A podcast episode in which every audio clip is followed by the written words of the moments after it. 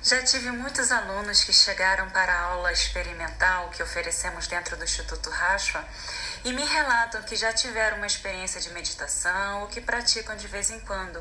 Mas quando eu vou perguntando um pouco mais que técnica essa pessoa usou ou usa, ela me relata apenas exercícios de respiração.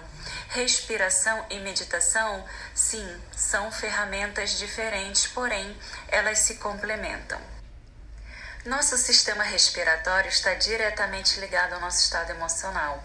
Então, sim, ao usar técnicas de respiração, você vai ter essa sensação de bem-estar, de relaxamento físico e mental.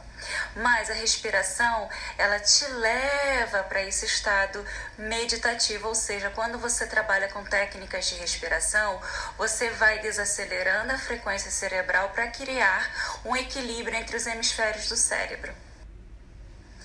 E a partir desse momento que você equilibrou os hemisférios do cérebro com técnicas de respiração, você entrou aí sim em estado meditativo, no estado de observador de si. E dependendo do método e das técnicas que você tenha, você vai fazer um trabalho de meditação é, dentro daquilo que você está precisando naquele momento.